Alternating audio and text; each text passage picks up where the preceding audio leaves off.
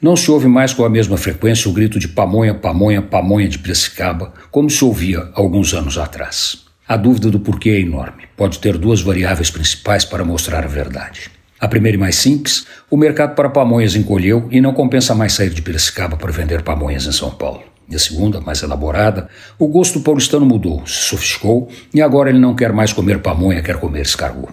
Tanto faz, as duas versões são válidas e cabem na explicação para o sumiço das pamonhas das ruas da capital. Aquele carrinho com o alto-falante em cima da capota não corta mais as ruas de bairro com seu chamado irresistível para quem gosta de pamonha.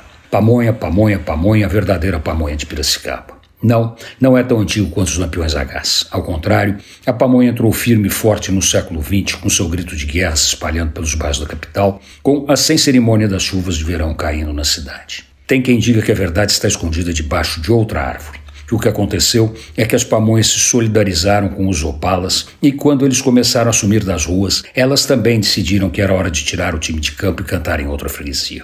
É complicado provar ou mesmo consolidar uma teoria, mas é fato que os opalas praticamente desapareceram.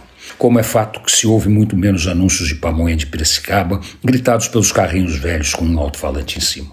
Diz a lenda que as coisas vão e voltam e que a lembrança do grito de pamonha, pamonha, pamonha de Piracicaba vai ressuscitar os opalas. Antônio Penteado Mendonça, para a Rádio Dourado e Crônicas da Cidade.com.br.